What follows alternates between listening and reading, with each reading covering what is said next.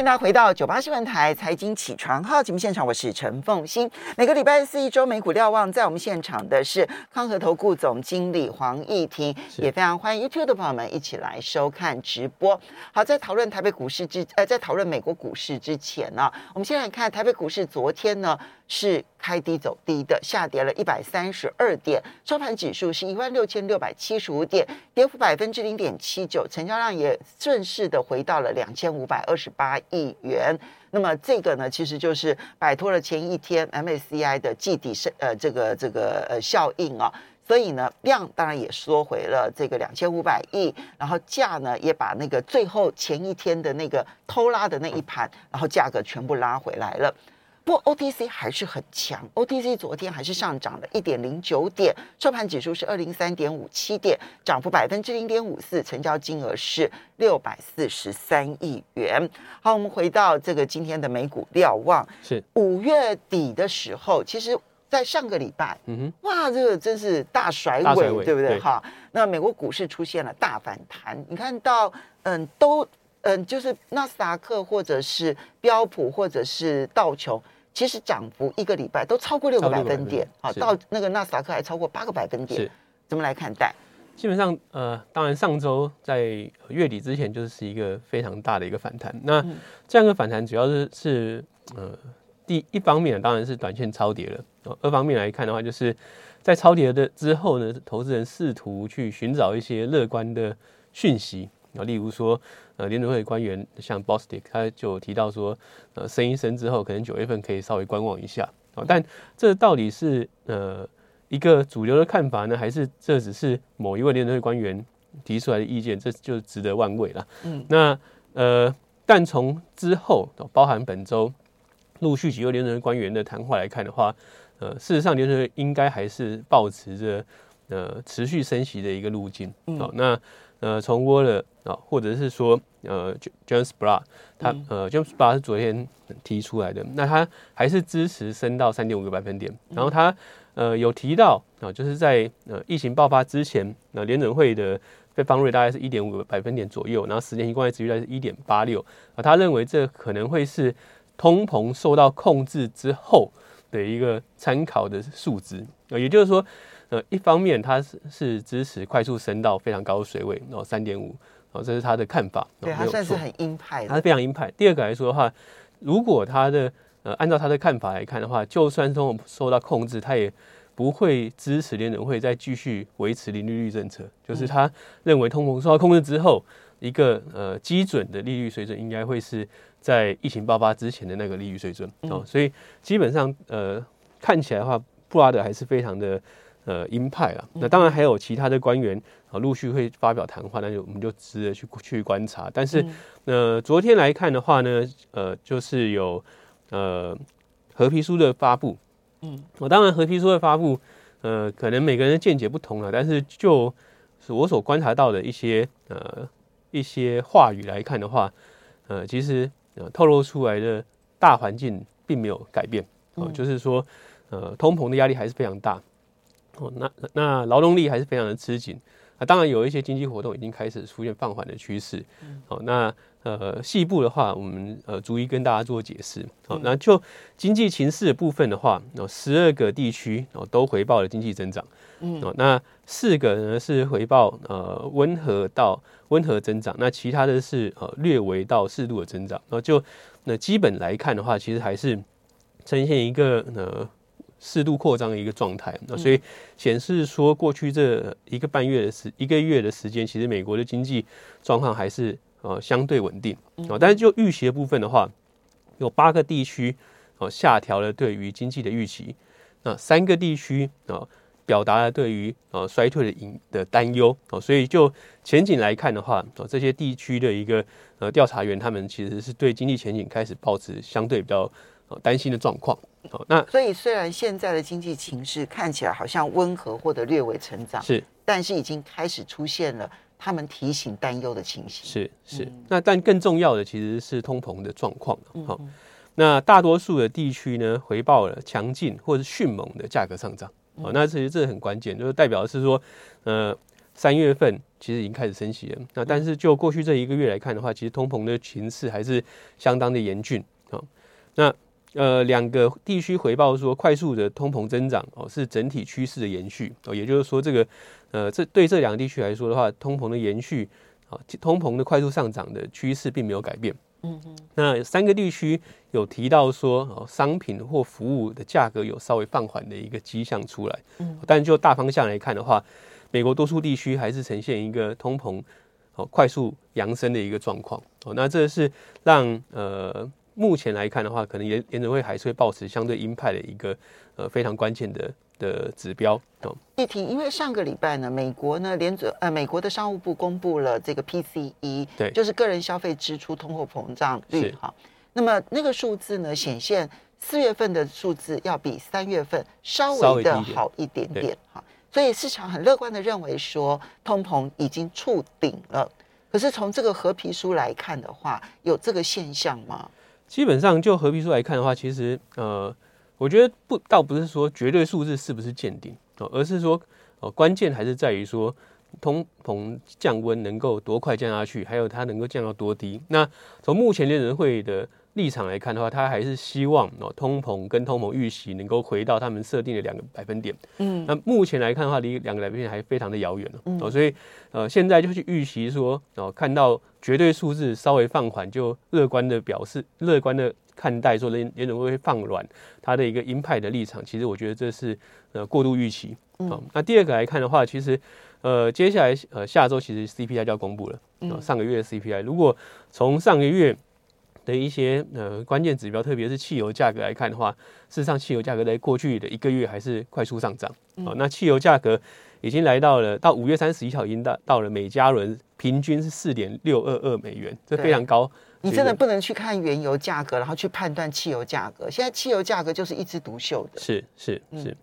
那这当然是跟。呃，逐渐的哦，更强的一个经济恢复正轨有关了。但当然，原油价格贵也是一个相对贵，也是一个很重要的指的因素。产炼油产能等等的，所以整个汽油价格还是居高不下。啊，甚至有呃蛮多地区平均的一个汽油价格已经在五美元以上，这都是非常高的一个汽油价格水准。所以通货膨胀到底能不能快速下降？其实我是保持相当质疑的一个立场啊。哦，那呃，从合皮数来看的话。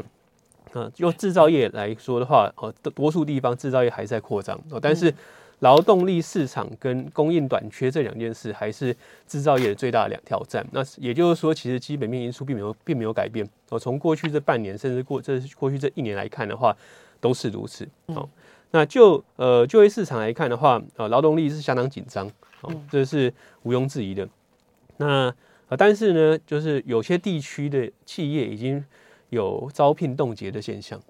啊，也就是说已经开始停止招工。嗯，好，那第一方面，呃，有几个原因啊。第一个来看的话，就是呃，工资真的很高了。哦，第二个来说的话，对于后续的一个营运展望，啊，企业某些企业开始变得比较保留。嗯，那第三个来说的话，就是在招工不顺之下，其实很多的制造业都呃加速它的一个自动化进程。嗯，所以这些呃劳动力或是聘雇的。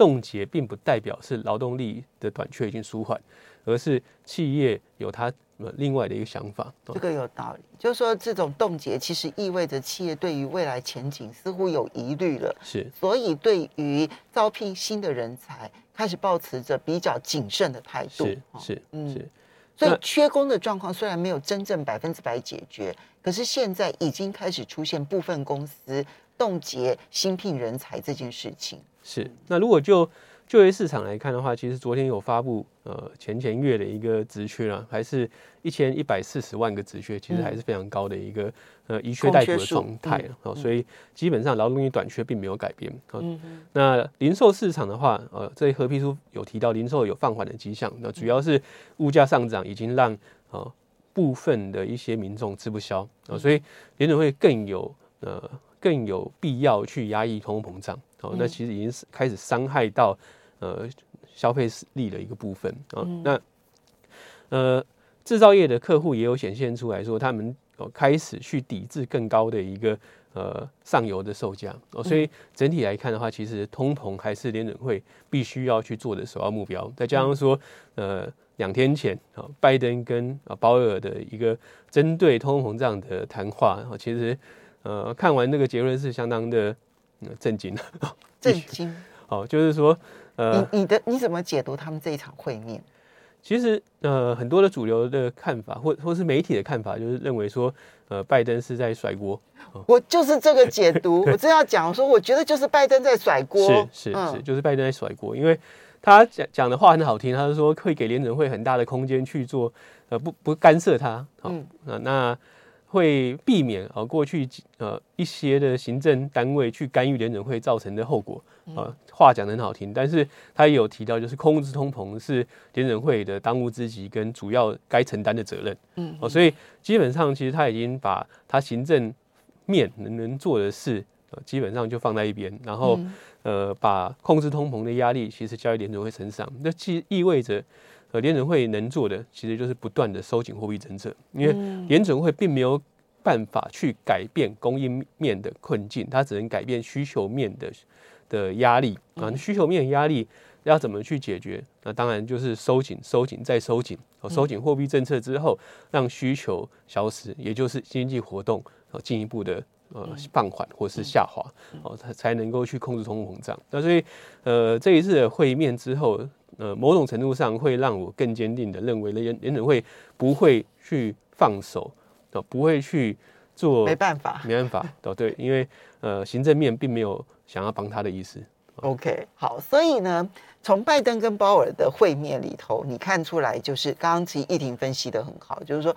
因为他因为拜登就讲了说，这一切都是联准会的的责责任这样子。那可是事实上，嗯，其实，在前几个礼拜，我们听到鲍尔说的谈话是说。控制通膨这件事情，联准会的工具太粗糙，有一些是联准会没办法做到的。所以言下之意呢，是说这些事情有很多其实是行政面要做的。那拜登现在是说一切都是通都是这个呃联准会的问题。对，所以我觉得他们现在都在互相甩锅。那这这个这个会面会让通膨这个问题呢？从大家的互相甩锅，你会让市场更没有信心，你能解决问题。是好，所以我们要稍微休息一下。那么在这情况之下，怎么去看金融市场？欢迎大家回到九八新闻台财经起床号节目现场，我是陈凤欣。在我们现场的是康和投顾总经理黄义婷，也非常欢迎 YouTube 的朋友们一起来收看直播。好，所以刚刚义婷呢帮我们解读完联总会最新的经济的合皮书，他每一个月其实都会提出一份这份报告，对不对？哈。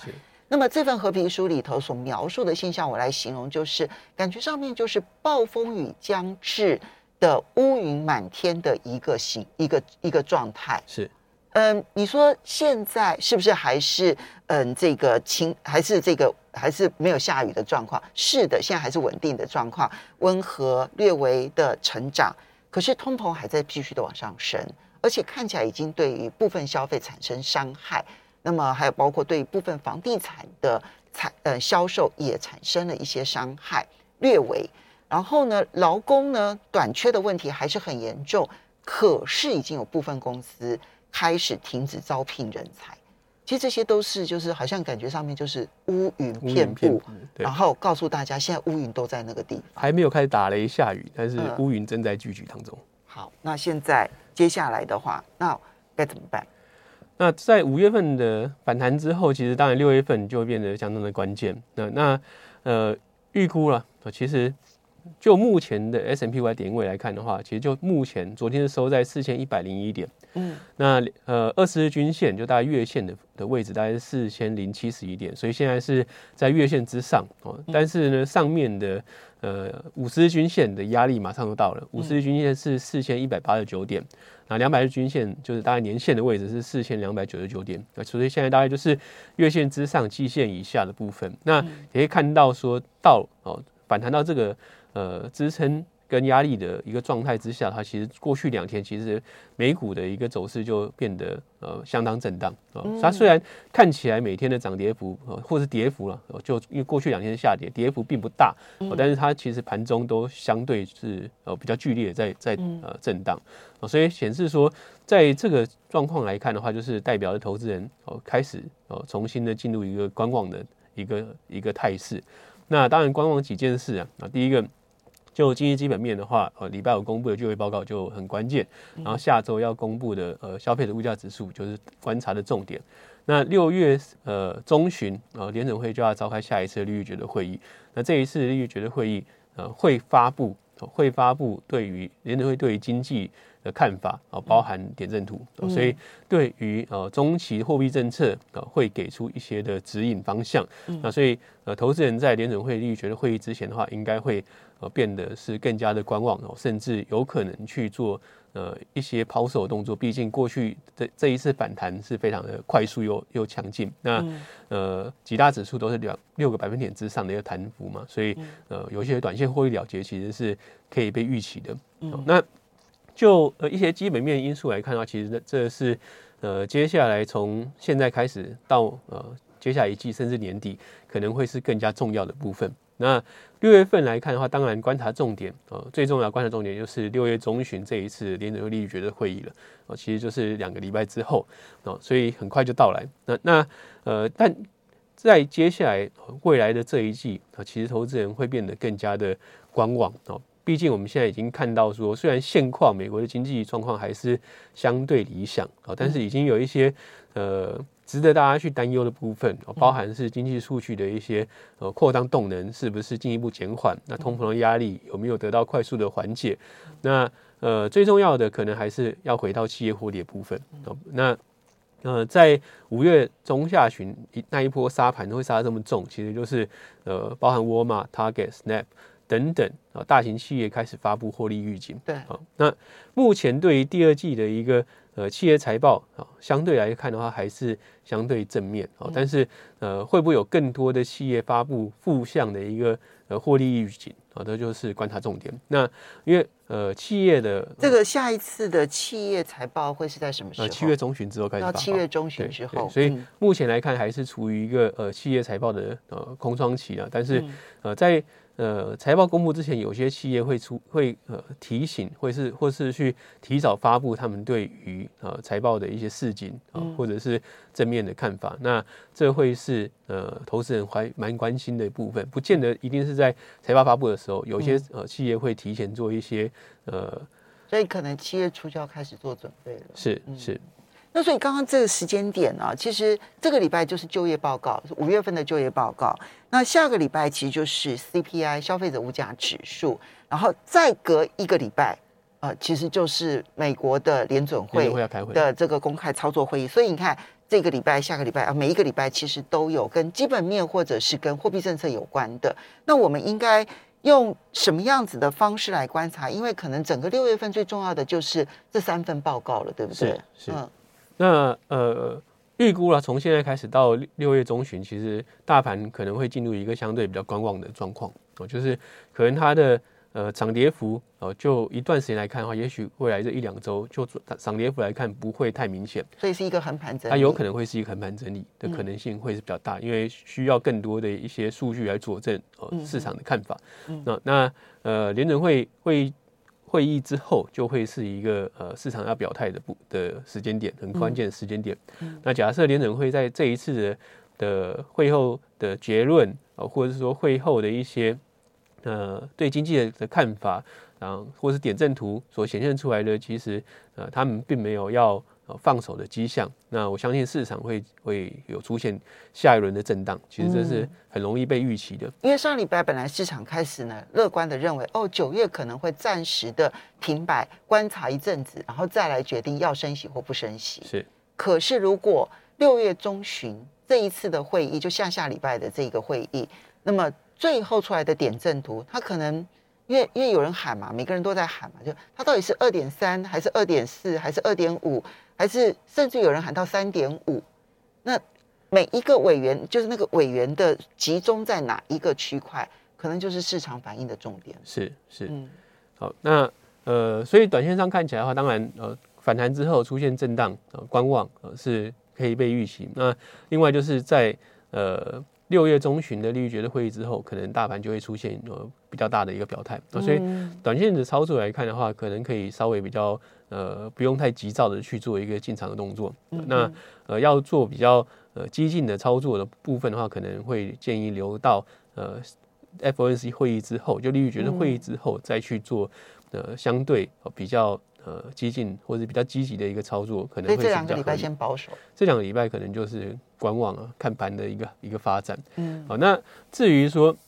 呃要选哪些个股呢，或是哪些的标的物，那目前来看的话，就呃，大环境来说的话，其实相对起来，虽然上过去一周的反弹啊，还是就是呃科技股反弹是比较比较明确啊，但是呢，其实呃防御型类股或者是一些呃价值型股票还是跟着大盘反弹那。那下跌的过程中，他们也是相对比较抗跌，所以说如果是呃比较积极的投资人的话，也许还是可以去呃琢磨在这些防御型的股票或者是价值型股票。那但是呃防御型股票也不再这么便宜了，然后这必须要提醒各位，它非常的贵。然后特别像是公共事业类股，那公共事业类股目前的本益比呢，远期本益比大概是二十点九倍，哦，它是少数。啊，目前的远期本益比比中长期预的平均值来的高。哦，五年期五年的平均值十八点四，十年是十七点一，那它现在是二十点九。哦，但相对之下，相对之下，大家觉得科技股很贵，但科技股从呃。远期本益比的角度来看的话，啊，目前是二十点五，那五年的均值是二十一点六，哦，也就是说它现在比五年均值低，但是比十年均值高，十年均值是十八点一，哦，所以呃，如果两相比较的话，其实现在防防御型类股相对成长股、相对科技股是来的贵，哦，但是目前的一个市场氛围还是比较谨慎了，哦，所以呃，即使出现。那震荡反弹啊，那老实讲，其实呃，投资人对于科技股的看法，或者对于成长股的看法，其实还是会稍稍微比较保留，因为因应的是货币政策的一个调整的过程。嗯，